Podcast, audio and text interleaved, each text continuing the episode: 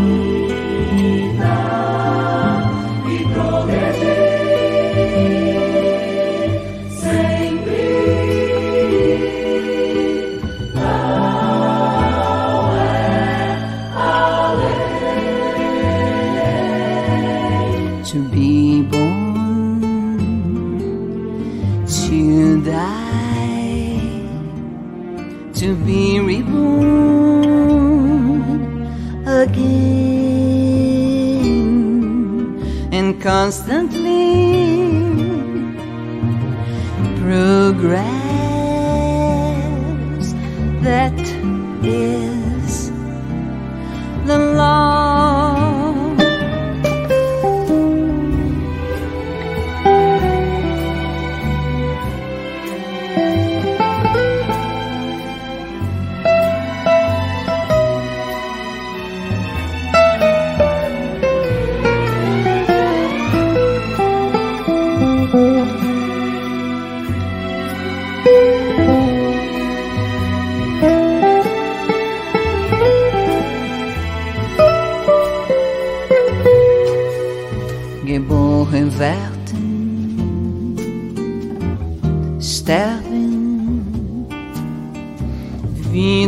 geboren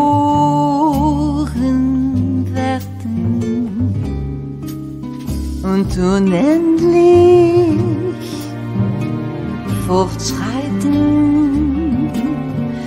Das ist das Gesetz.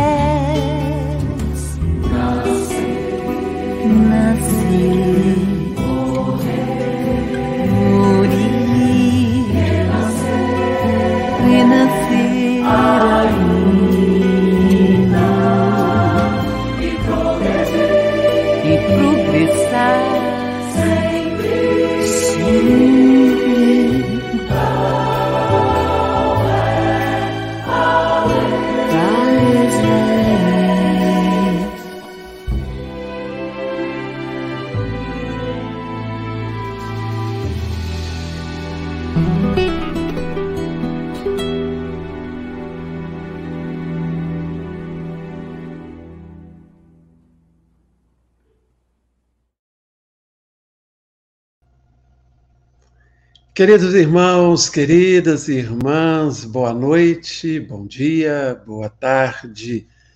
Nosso coração se enche de alegria de estar mais uma vez com vocês no Descortinando o Evangelho segundo o Espiritismo, aqui pela Rádio Brasil Espírita, através do canal 1 do seu aplicativo e através de todas as redes sociais, onde a Rádio Brasil Espírita desenvolve esse trabalho belíssimo de divulgação da doutrina espírita.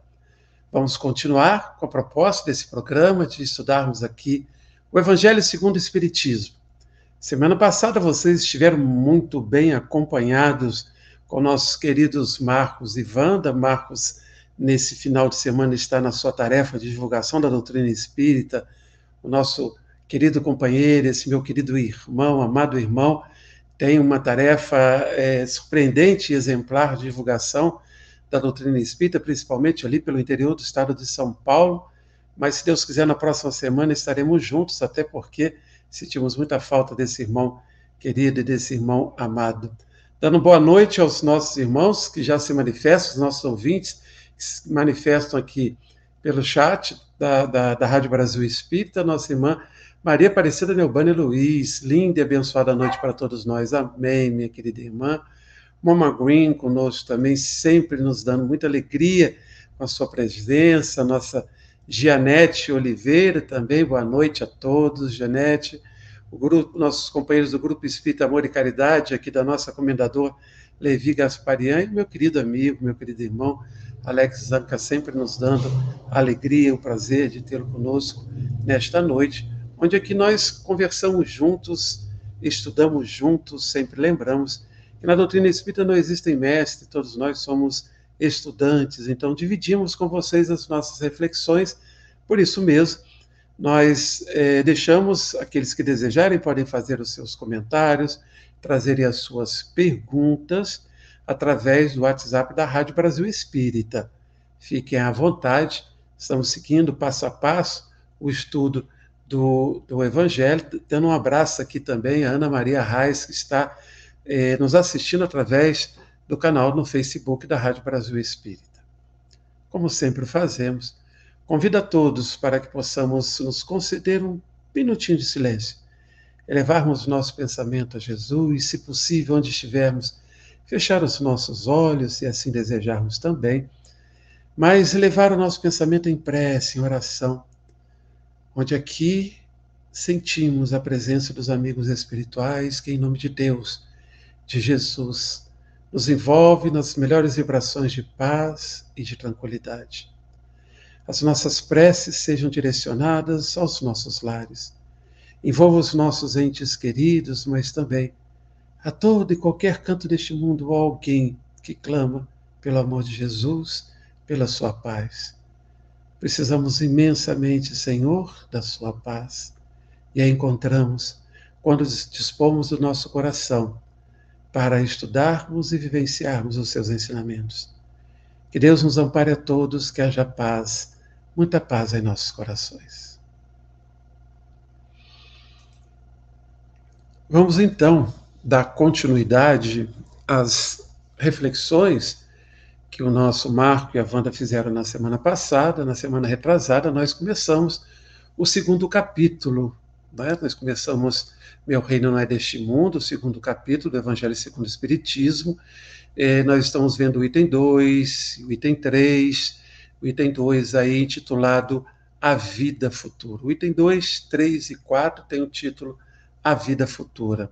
Nesse capítulo, né, nesse capítulo do Evangelho, Meu Reino Não é Deste Mundo, nós temos os títulos A Vida Futura, A Realeza de Jesus, O Ponto de Vista e Uma Realeza Terrestre.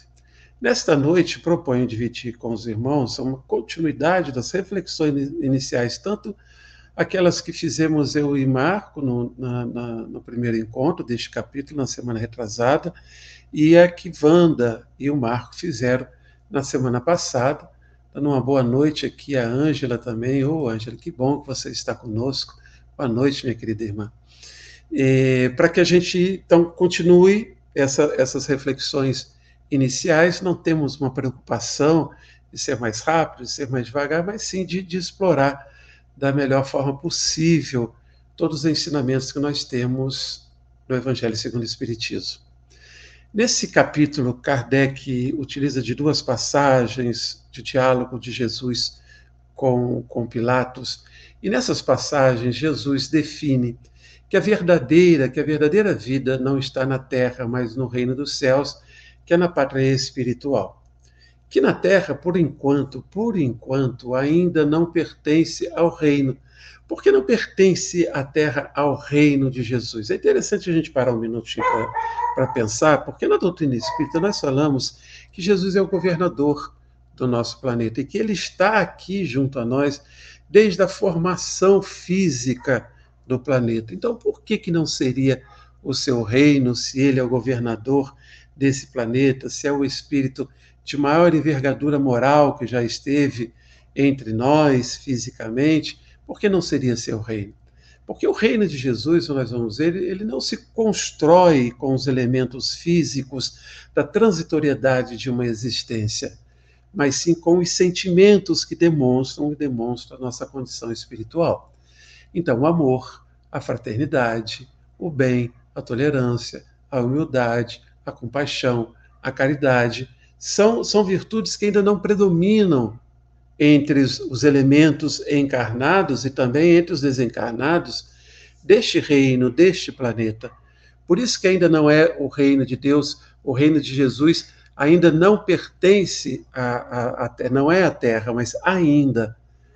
Nós que estudamos, a doutrina espírita apresenta o conceito da evolução, não só dos espíritos, mas também das moradas, das diversas moradas do Pai que nós temos no universo. Então, um dia a planeta Terra também terão nós, os espíritos, outros espíritos, ou nós, enfim, nós vai predominar todos esses sentimentos, todas essas virtudes. E Jesus coloca muito bem, ao, ao, ao final desse diálogo, a sua missão, que é testemunhar a verdade. Então, a verdadeira vida na pátria espiritual, a terra é só uma passagem. Entre, entre as verdades que Jesus vem nos trazer, Kardec estabelece, então, que é, a vida futura, a vida futura, é o principal conceito, ou é o conceito, ou é a verdade, que nos permite compreender toda, todos os ensinamentos de Jesus. Por isso que no item 2, logo no seu no início, então, desse, desse é, pequeno texto que fala sobre a vida futura, Kardec escreve o seguinte: aqueles que estiverem com o seu evangelho podem seguir a nossa leitura. Por essas palavras, Jesus claramente se refere à vida futura, que ele apresenta em todas as circunstâncias como a meta que a humanidade irá ter e como devendo constituir o objeto das maiores preocupações do homem na Terra. Por que, que nós frisamos bem? Porque nós já estamos há mais de dois mil anos da vinda de Jesus entre nós e a vida futura não é objeto das preocupações do homem da Terra. Mesmo para nós espíritas, que, como veremos na sequência, nós temos uma, uma concepção de vida futura diferente daquela que o homem vem é, é, é, trazendo como verdade, que, que se refere à vida futura no céu, no inferno ou do purgatório, que é um elemento, que é um lugar, ou são lugares criados pelo próprio homem, dentro de simbolismos, dentro de representações, e que foi utilizado durante séculos né, como representação da vida futura nas diversas é, é, filosofias religiosas, principalmente aquelas que têm o cristianismo na sua base. Não só a Igreja Católica, mas todas as igrejas também chamadas de igrejas reformadas. Com a doutrina espírita, nós vamos ter um conceito diferente da vida futura. Veja que Kardec é, é, diz que toda, é, em todas as circunstâncias, em todos os momentos, todos os ensinamentos de Jesus nos conduz a uma preocupação com a vida futura, que deve ser a meta da humanidade, porque deve ser objeto de maiores preocupações do homem aqui na Terra, porque o conceito de vida futura, quanto muito claro em nossas consciências, vai refletir no nosso comportamento. Quando nos preocupamos com a vida futura, nós nos esquecemos dos valores que são dados à transitoriedade de uma existência, consequentemente. Então, nós vamos alimentar a nossa realidade de espírito eternos. Todas as suas máximas se reportam a esse grande princípio, Kardec nos diz isso. Com efeito, sem a vida futura, nenhuma razão de ser teria a maior parte dos seus preceitos morais de onde vem que os que não creem na vida futura, imaginando que ele apenas falava na vida presente, não os compreendem ou os consideram pueris. E o que é mais grave, e é preciso que nós nos venhamos a nos incluir nessa situação, que a não preocupação com a vida futura, naquilo, na, naquilo que ela representa da expressão de amor e de justiça de Deus para com os seus filhos, não tem, é, é, isso não tem conduzido o homem a um estado de felicidade. Não tem permitindo, permitido ao homem construir o reino de Deus aqui na terra. Como Jesus disse que nos é possível. O reino de Deus ainda não é aqui na terra. Ainda não é na terra, mas é possível que seja aqui na terra. Mas vejam, como nós falamos aqui, nós, nós passamos é, é, mais de dois, de, é, de dois mil anos interferindo e mudando de forma é, é, os ensinamentos de Jesus a tal ponto de ainda hoje cometermos arbitrariedades e violências em nome de Jesus. Nós passamos por uma cruzada, nós passamos é, pela Inquisição, nós passamos pela Noite de São, São Bartolomeu, nós passamos por uma série de, de, de, de guerras, nós passamos por comportamentos sociais que não expressam corações que tenham realmente os ensinamentos de Jesus como roteiro de suas vidas. Então vejam que o conceito de céu e inferno, purgatório, utilizado em todos esses anos, muito mais para que o homem possa temer a Deus do que compreender a sua justiça, não fez com que a gente realmente possa dizer que estamos numa condição evolutiva, que possamos viver, estar vivendo verdadeiramente o reino de Deus aqui na Terra. Nesse momento, nós espíritas compreendemos que vivemos um momento de transição, um momento de mudança de ciclos, e nesse momento de mudança de ciclos estamos sendo conduzidos a reflexões muito sérias com relação à vida futura. E aí cabe a nós, espíritas, aprofundarmos sempre a, a este conceito de, de vida futura para que ele se faça verdadeiramente presente em nossos corações e haja reflexo na nossa forma de ver e de viver no mundo. Nosso querido Marco Maiuri, nós já fizemos aqui um, um breve estudo na Rádio Brasil Espírita, também na sexta-feira, sobre os princípios básicos da doutrina espírita, e ele gosta muito de falar que são os pilares da doutrina espírita, que são os principais conceitos que sustentam né, a, a, a ideia doutrinária, os conceitos os pensamentos doutrinários da doutrina espírita. Deus, a imortalidade da alma, a reencarnação, a comunicabilidade dos espíritos e a pluralidade dos mundos habitados. Durante aquele período de estudos que estão aí gravados e podemos pesquisar no site da Rádio Brasil Espírita, nós fomos percebendo a correlação entre esses, esses temas. E um dos princípios básicos da doutrina, um dos pilares, como diz o nosso querido Marco, da doutrina espírita é justamente a imortalidade da alma ou o conceito da vida, da vida futura. Eu gosto muito de trabalhar com imagem e, e trazendo, sempre que me é possível estar em trabalhos aqui em lives, nós trazemos assim o nosso PowerPoint com imagens, com os com as frases, para que a gente possa se fixar. E quando nós falamos de imortalidade da alma, eu achei esse, esse, esse quadrinho e gostei muito e queria dividir com vocês. O rapaz está conversando com a moça e diz lá, sei lá, não sei se acredito na imortalidade da alma. E ela responde assim: daqui a 100 anos a gente conversa. Puxa, valeu mesmo. Aí ele custou um pouquinho acordar. Normalmente os meninos são mais espertos, nós homens nós custamos um pouquinho a, a refletir. Ele fala assim: como assim 100 anos? Né? Daqui a 100 anos, porque a alma é imortal, nós continuaremos vivos, ou, ou, ou encarnados, ou desencarnados. O conceito de imortalidade da alma, ele parte desse princípio de que nós, espíritos criados simples e ignorantes, estamos na nossa jornada de evolução de retorno a Deus, nosso Pai, aquele que nos criou. Já tivemos outras oportunidades encarnatórias e por continuarmos vivos e sermos seres imortais, nós continuaremos daqui a 100 anos, daqui a 200 anos, daqui a 100 anos ou daqui a mil anos, nós continuaremos vivos, seja no plano espiritual da vida, ou seja, encarnados em qualquer, é, em qualquer mundo da criação divina. Bom, nós temos aqui um, um, um, companheiro, já fazendo a sua primeira consideração, e aí eu gostaria de colocar aqui para dividirmos todos, eu agradeço a participação desse nosso irmão no dia seguinte. Boa noite, sou protestante, doutrina criada, sim, por Martins Lutero. Martim Lutero, então, faz a reforma protestante, depois a Igreja Católica vem com a contra-reforma, e todas as, as igrejas é, é, é, reformadas e, e depois das reformas é, protestantes, nós tivemos as chamadas neopentecostais, mas todas elas partem de uma, de uma base que foi a proposta de trabalho, de mudança sugerida por Martins Lutero.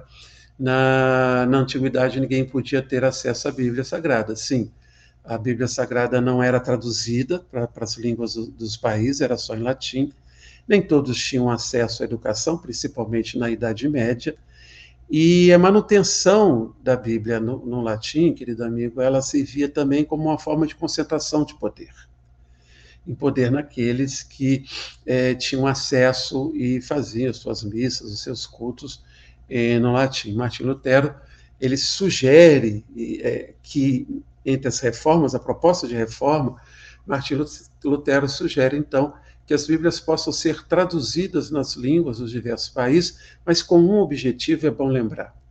O objetivo era de que o próprio homem pudesse, ao estudar a Bíblia, é, estabelecer a sua relação com Deus. Porque o que Martinho Lutero propunha é que não houvesse mais, dentro da hierarquia de uma, de uma religião, aqueles que se apresentassem como representantes de Deus aqui na Terra, e que pudessem ser aqueles que conduziam a fé das pessoas ao traduzir a Bíblia para, para, para a, a, língua de todas, de todas as nações, ele, ele, queria, ele queria que realmente as pessoas pudessem ter a sua, o seu processo de, de, de relação um, é, religiosa direto com Deus, sem nenhum tipo de representação, representatividade do homem é, aqui na Terra. Então você continua dizendo, Martim Lutero, tudo mudou, dando essa condição, com certeza.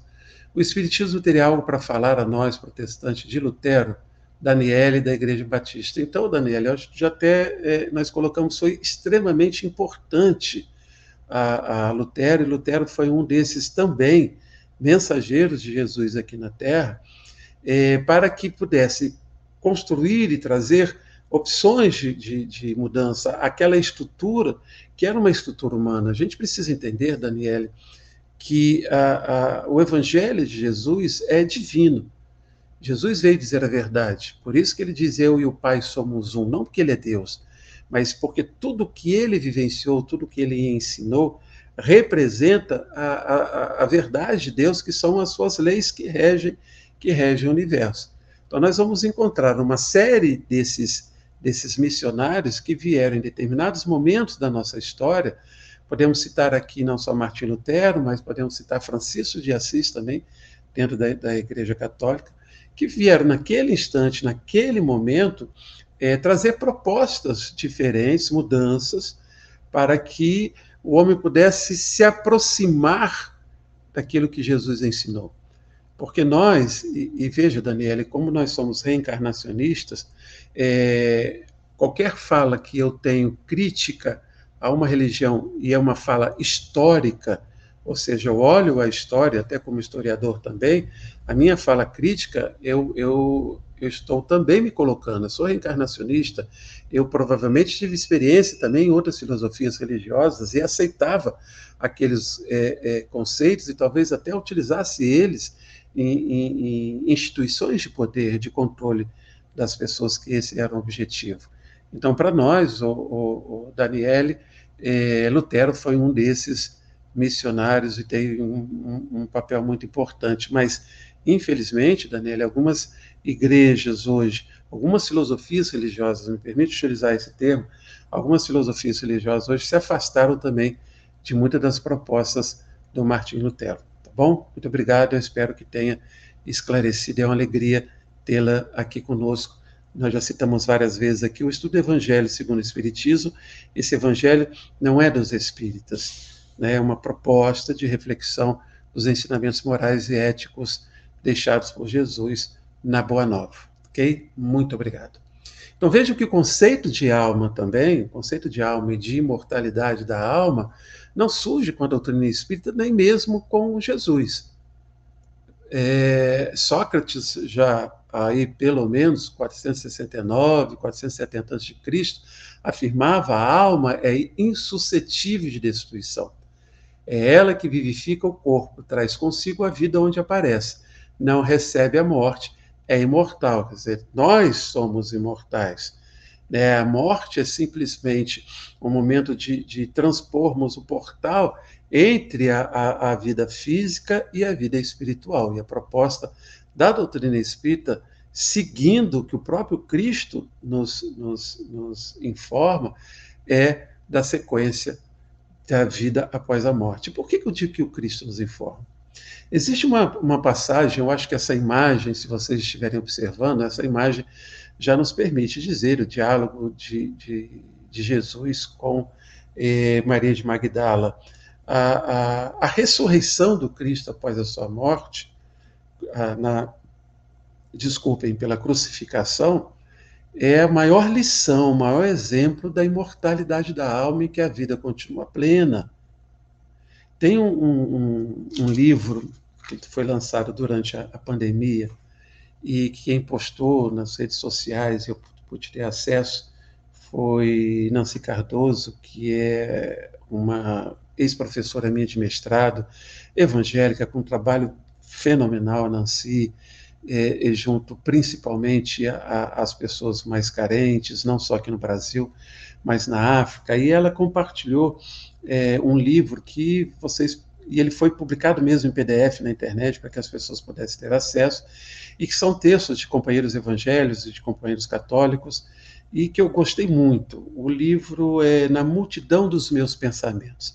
Então, fica aqui como sugestão, se vocês quiserem, procura no Google e podem baixar em PDF, vale a pena. Existe um, um, um artigo nesse livro intitulado Não Me Toques, Maria Madalena e a Experiência da Páscoa, de Ana Esther, que eu gostaria de ler um trechinho para vocês, para que a gente pudesse comentar essa passagem, que é a principal passagem que nós temos, entre outras tantas, em que Jesus se refere à vida futura e à imortalidade da alma. Ela assim escreve. Maria de Magdala foi ao sepulcro ainda na madrugada encontrar o seu já assassinado mestre.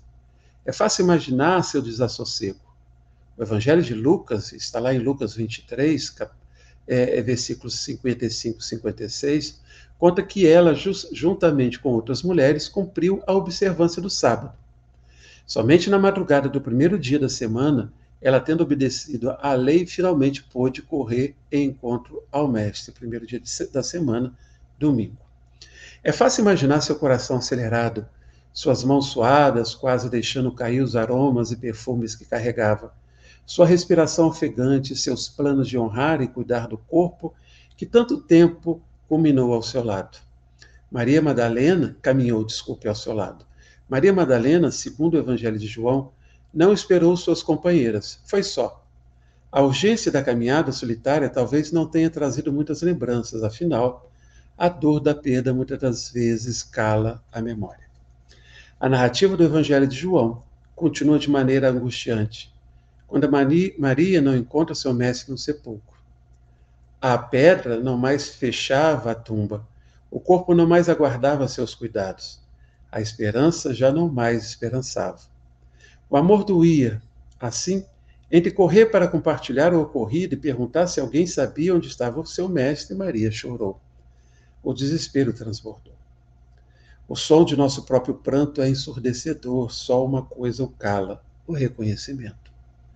Maria, alguém a chama. Ela foi reconhecida por alguém. Sua dor não era mais invisível. A respiração para. Ela segura o choro e se volta para trás era ele, seu mestre. Uma teologia da presença mostra que a morte, em sua grande metáfora da ausência, é suprimida pela vida, a grande metáfora da presença. E por que metáfora da presença? Porque a vida, porque a vida continua. Jesus exemplificou porque ele aparece pleno e consciente. É ele individualidade, Jesus, e ele aparece para Maria, vivo Jesus se faz presente, continua nossa irmã a escrever. A morte que supera a vida, o sorriso que supera o choro, o profundo olhar do encontro que supera o pranto. Maria é reconhecida e o reconhece. Diante do corpo, que por tanto tempo foi vida ao seu lado, Maria Madalena se lança. Era preciso tocá-lo, não para saber que ele estava vivo, afinal seus olhos não duvidavam, mas para dizer que o amava As palavras se calaram, nada de perguntas, de dúvidas. Bastava a ela se lançar aos pés do Mestre. Afinal, é no encontro da pele que a saudade adormece. Não me toques, essa foi a resposta do Mestre. Não me toques, pois ainda não subi ao Pai. Vai, porém, a meus irmãos e dize-lhes: Suba meu Pai e vosso Pai, a meu Deus e vosso Deus. Maria Madalena foi anunciar aos discípulos: Viu o Senhor e as coisas que ele lhe disse. João, capítulo 20, versículo 11 a 18. Quis dividir esse texto porque eu achei ele. Deixa eu só responder uma coisa aqui, Neuzinho. Vou responder você ao vivo. Eu não tenho acesso ao zap aqui agora. Não, tá? Eu vou ver depois se eu vou até colocar aqui. Eu te agradeço. Mas então eu quis narrar para vocês esse texto da nossa Ana Esther, que está no livro Na Multidão dos Meus Pensamentos, porque ela descreve com, uma, com um carinho, né, com uma perfeição muito grande esse momento que é né, o mais sublime de todos. As pessoas preocupadas ressurreição, reencarnação, quando a principal lição que nós temos dessa passagem é justamente da imortalidade da alma, desse conceito que Jesus deixa muito claro na sua passagem quando ele diz que o reino não é deste mundo. Escreve ainda Kardec: esse dogma pode, portanto, ser tido como o eixo do ensino do Cristo, pelo que foi colocado nos primeiros lugares à frente dessa obra, por ser tão importante, tão fundamental, para que a gente possa compreender os ensinos de Jesus, Kardec já coloca ele no capítulo 2. É que ele tem de ser o ponto de mira de todos os homens. Então, uma preocupação com a vida futura, uma compreensão do que seja verdadeiramente a vida futura, deve ser a nossa preocupação. Só ele justifica as anomalias da vida terrena e se mostra de acordo com a justiça de Deus. É todo o estudo que nós fazemos com relação à, à reencarnação é, e a continuidade da vida após a morte, que temos na principal obra da codificação que trata sobre esse assunto, é o livro O Céu e o Inferno. Então, essa, essa observação do Kardec fica também para nós espíritas que procuramos estudar a doutrina espírita.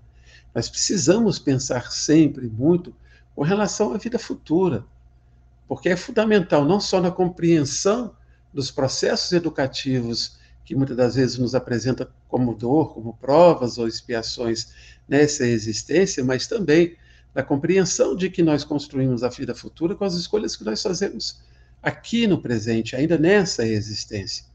E se sabemos e compreendemos que o roteiro da evolução de nossas consciências nós encontramos no estudo do Evangelho de Jesus, vamos perceber então o quanto que é importante fazer o que nós estamos fazendo agora, ou como companheiros fazem os estudos da Bíblia, fazem os estudos do Evangelho, para que nós possamos ter uma compreensão da nossa realidade, o quanto que a justiça de Deus e o amor do Pai se faz presente nas experiências da vida terrena que vivemos agora, mas também na construção da nossa vida futura. Boa noite, nossa querida Ieda Freitas, saluto. Como é muito bom tê-la aqui conosco, Ieda. Muito obrigado. No item 3, ele escreve: apenas ideias muito imprecisas tinham os judeus acerca da vida futura. Acreditavam nos anjos, considerando os seres privilegiados da criação, não sabiam, porém, que os homens podem um dia tornar-se anjos e participar e partilhar da felicidade desses, até porque nós estamos evoluindo.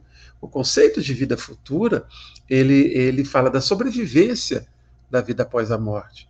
E se o reino de, de, de Deus, o reino de Jesus ainda não é deste mundo, ele será um dia, graças a essa possibilidade que Deus nos, nos concede de, de, evolução e não de permanecer é, eternamente sofrendo no inferno ou num, num, num céu de nenhum trabalho, de nenhum, de nenhum esforço. Então vejam que a, a, a compreensão desse conceito, desses conceitos hoje nos é possível, mesmo que ainda muitos se apeguem a, a, a esses conceitos de céu e de inferno. Mas hoje, de uma forma muito racional, a proposta que a doutrina espírita nos traz, que não é nova, ela surge mesmo com, com Jesus, hoje já nos é possível entendimento. Então, veja, segundo, segundo os judeus, a observância das leis de Deus era recompensada com os bens terrenos, e veja que esse conceito ainda está presente nos dias de hoje. Por isso mesmo que até a, a, algumas pessoas, de uma forma, no meu entendimento, não faltando com respeito, é, representando filosofias é, religiosas, eles acabam utilizando dessa recompensa com os bens terrenos nos dias de hoje até para a manutenção do seu poder e de controle de determinadas massas. Porque quando não se tem uma compreensão devida da verdade que está por trás da vida futura, da continuidade da vida após a morte, e não da continuidade num céu ou de um inferno, a preocupação do homem sempre será é, encontrar soluções para os seus problemas terrenos, para os seus problemas imediatos. Por isso, quando nós encontramos as pessoas buscando os ditos milagres, nas igrejas e mesmo na, na, na, no movimento espírita, nas casas espíritas, nós vamos perceber que todos esses milagres são para soluções dos problemas nossos imediatos, relacionados às nossas relações terrenas, não só na aquisição dos bens terrenos, mas também nas relações com as pessoas ainda nessa encarnação.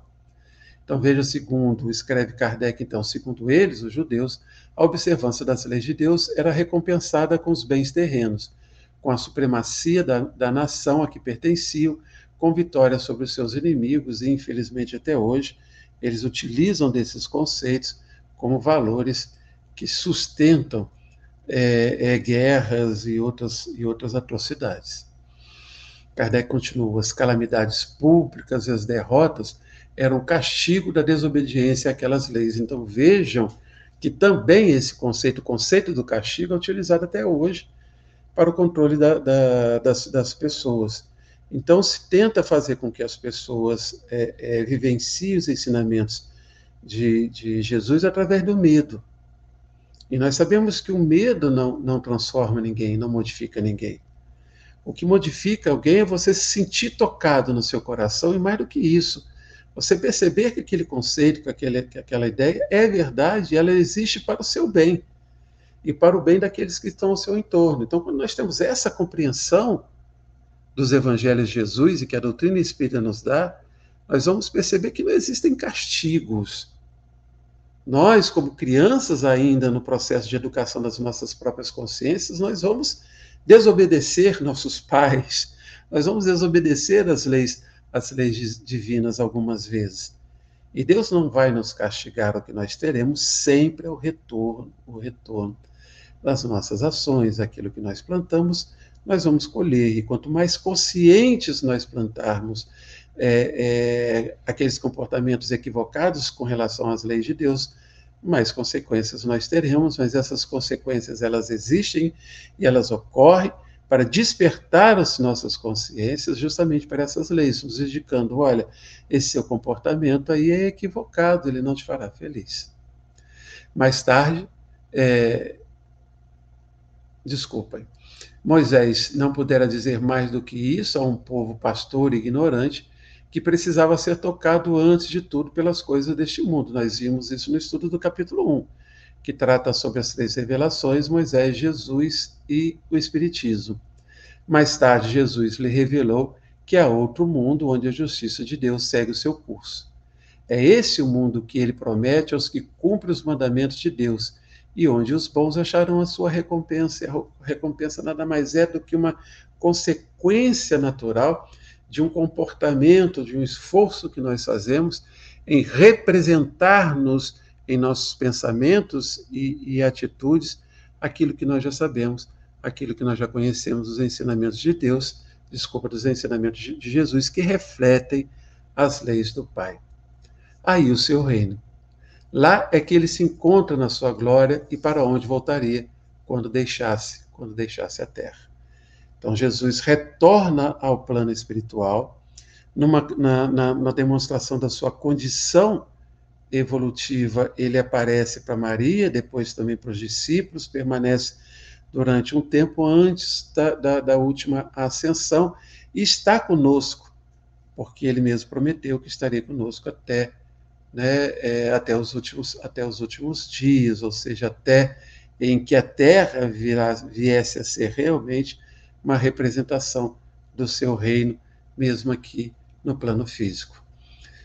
Eu queria trazer aqui uma questão do Livro dos Espíritos antes do próximo parágrafo Kardec escreve, ficar de olho aqui no nosso tempo que ele voa, que é a questão 627. Kardec pergunta: Uma vez que Jesus ensinou as verdadeiras leis de Deus, qual a utilidade do ensino que os Espíritos dão? Terão que nos ensinar mais alguma coisa? E aí os amigos espirituais nos dizem que Jesus empregava a miúde, na sua linguagem, alegorias e parábolas, porque falava de conformidade com os tempos e lugares. Então vejam, é, é, é mais do que sabido, uma pequena passagem pela história, nós sabemos o quanto é, em intelecto, em ciência, nós evoluímos dos tempos de Jesus até os dias de hoje.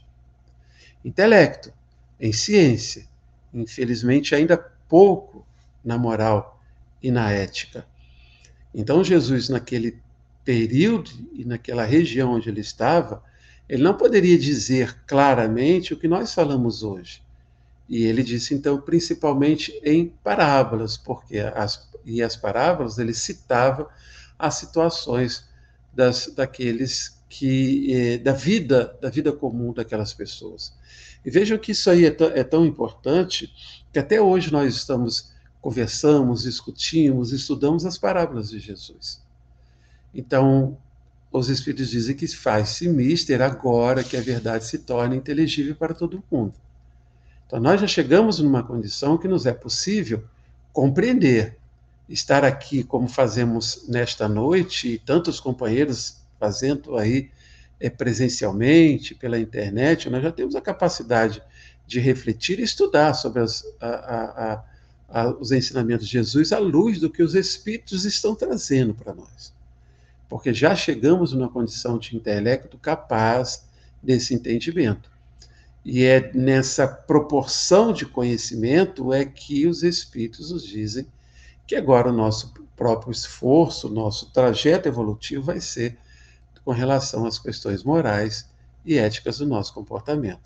Porque Kardec, então, na sequência desse item, ele diz que Jesus, porém, conformando o seu ensino com o estado dos homens à sua época, não julgou conveniente dar-lhes luz completa, percebendo que eles ficariam deslumbrados, visto que não a compreenderiam, não, não havia condições de que é, é, Jesus falasse, por exemplo, de, de, de, ele falava de muitas moradas na casa do meu pai.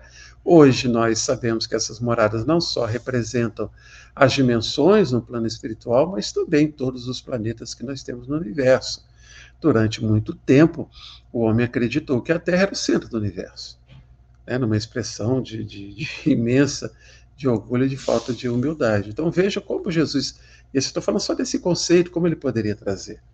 Mas nós vamos percebendo que, à luz do que os, os Espíritos nos ensinam, nós estamos retomando os ensinamentos de Jesus, aquilo que foi deturpado, aquilo que foi transformado, aquilo que foi alterado pela vontade, pela vontade dos homens durante todo o nosso período histórico, hoje vem sendo esclarecido à luz do que os Espíritos estão nos ensinando.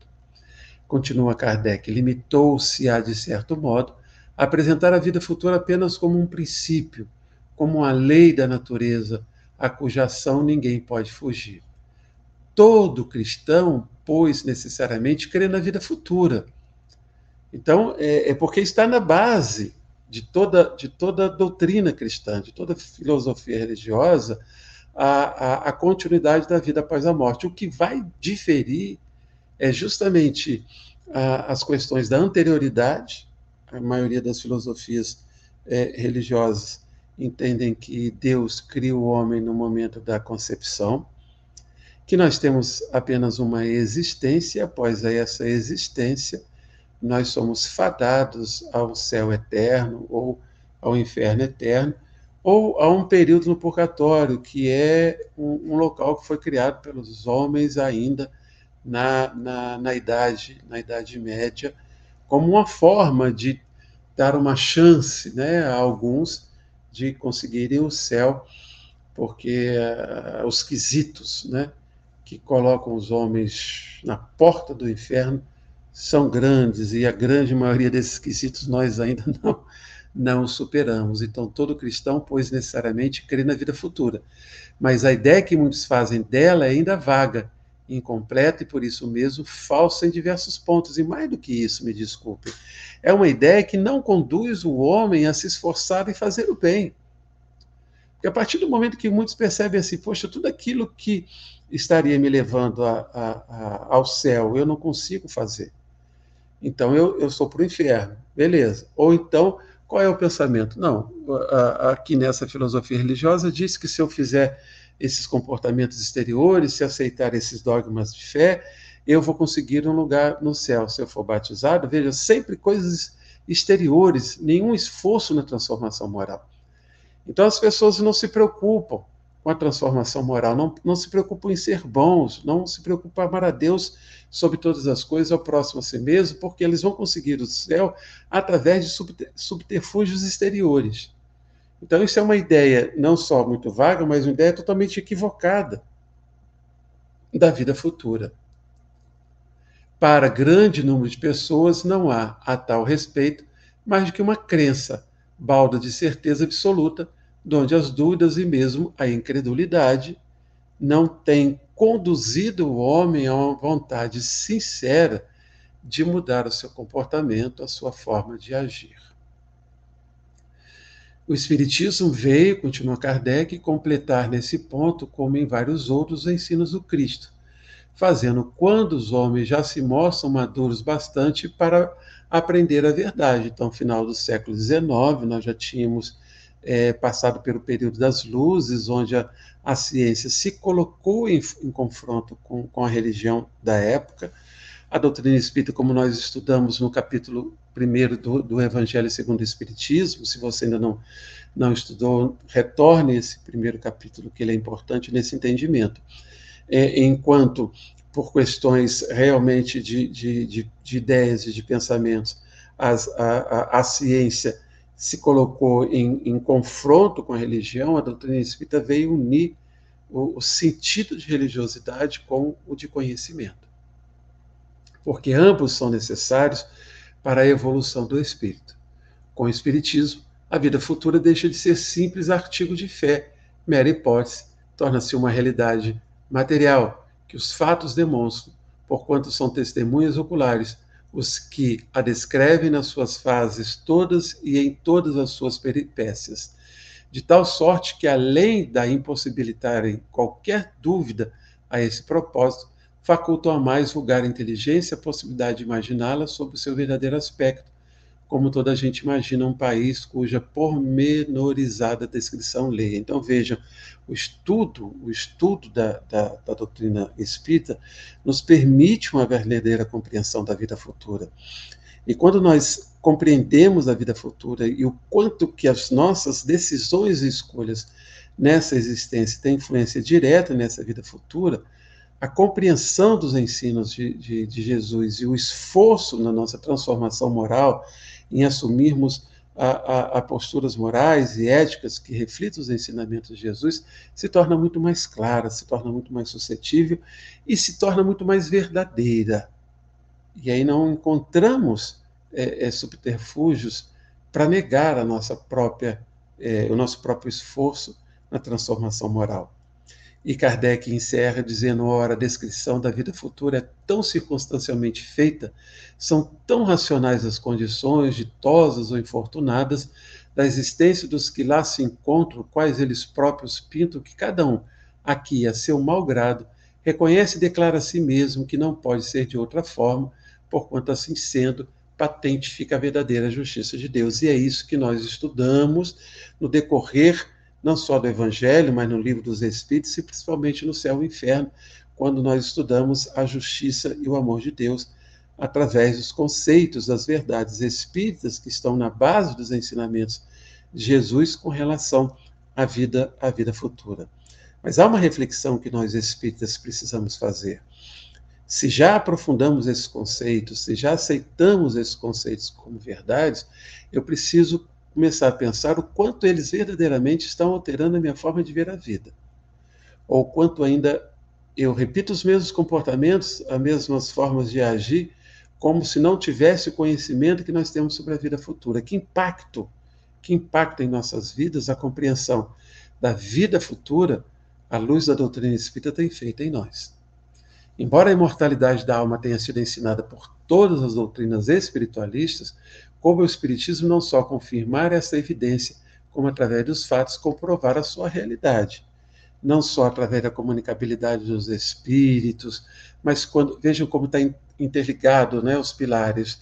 Nós entendemos a imortalidade da alma quando aceitamos e estudamos a reencarnação, quando estudamos a comunicabilidade dos espíritos, que vem confirmar para nós a imortalidade, quando estudamos a pluralidade dos mundos habitados, vamos entender então que não há lugar sem vida no, no, no universo, por isso existem espíritos, porque não são todos os planetas que têm os mesmos corpos que os nossos, e os mesmos espíritos na, na evolução em que nós nos encontramos, e aí o conceito de Deus, que é o Deus Pai de amor e de justiça que Jesus nos trouxe, ele vai encontrar a, a sua compreensão na reencarnação e na mortalidade da alma.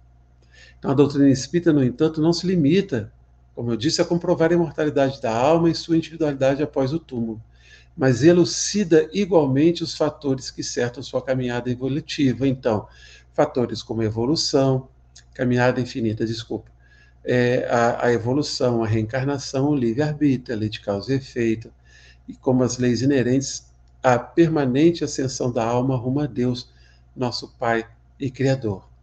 Então, o Espiritismo vem comprovar assim que o túmulo não significa o término de nossa vida, qual se desdobra exuberante no plano espiritual.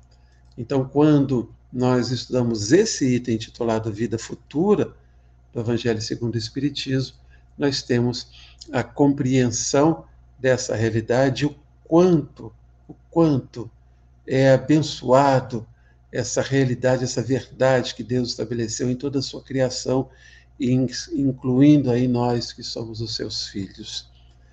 Já tivemos outras vidas, outras personalidades. A imortalidade da alma é o conceito que nos permite retornar ao Pai que nos criou, a evoluir, a sermos melhores a cada dia. Quanto mais compreendermos essa verdade, mais vamos observando que certas é, é, imperfeições, certas inquietações já não nos cabem mais e que é preciso de cada um de nós um esforço para que a gente possa superar então as nossas dificuldades e seguir rumo à construção do reino de Deus em nossos corações, porque assim Jesus o afirmou. Agradeço imensamente o carinho dos nossos irmãos, a presença, aqui a nossa Maria Aparecida Neupânia, nosso ouvinte, já se manifesta, excelentes considerações. Eu agradeço muito o seu carinho, a sua presença sempre, Maria Aparecida, aqueles que estão nos, nos acompanhando, né, é, através das, da, das cidades. Não, não falei cidades, não, Neuzinha. Coloque, coloque aí para nós, então, que ainda temos um tempinho isso, vamos lá. Cidades que estão nos acompanhando, então, pelo canal 1 da Rádio, da Rádio Brasil Espírita. Em São Paulo, Iguape, Barra Bonita, Sumaré, Moscou, Bruxelas, Rio de Janeiro, Rio Grande, eu conheço essa cidade, fica lá depois de Porto Alegre, Natal, São Paulo, Aparecida de Goiânia, Maceió, Uberlândia, Ares, Natal, Juazeiro do Norte, Sete Lagoas, Sapucaia do Sul, Taubaté, Vacarias, Cachoeiro do Itapemirim, Passo Fundo, Portland, alegria de tê-los aqui conosco, meus irmãos, Aracaju, Balneário, Camboriú, opa, terra lá do meu querido Crisanto, Fortaleza, Rande, São João del Rei, Sobral, Santo Antônio do Descoberto e Barra Mansa. São essas cidades onde os nossos irmãos nos acompanham pelo canal 1 da Rádio Brasil Espírita. Sempre nos lembramos aqui que se você ainda não baixou o canal 1 da, da, da, da, Rádio, da Rádio Brasil, desculpa, o aplicativo da Rádio Brasil Espírita no seu celular, abaixo você tem o canal 1, você tem o canal 2, o aplicativo é gratuito. Você tem durante todo o dia músicas, mensagens, palestras e se você já tem, sugere um amigo, sugere um parente, vamos ampliar o número de pessoas que possam receber a mensagem espírita tão importante para todos nós. meu querido amigo Alex Anca, sempre uma alegria tê-lo aqui. Gratidão, André, pela rica noite. Que tivemos mais uma vez uma feliz, feliz semana a todos. Mama Green também, agradeço a sua presença, o seu carinho sempre. E o Alex está dizendo aqui, muito bom, Barra Bonita. Andar é almoçar no pequeno navio e subir de um rio para o outro. Fui uma vez lá, bom demais. Ah, não conheço Barra Bonita, não. Quem sabe, quem sabe a gente tem uma oportunidade, né, Alex, de estarmos. Já temos que nos conhecer pessoalmente, meu amigo.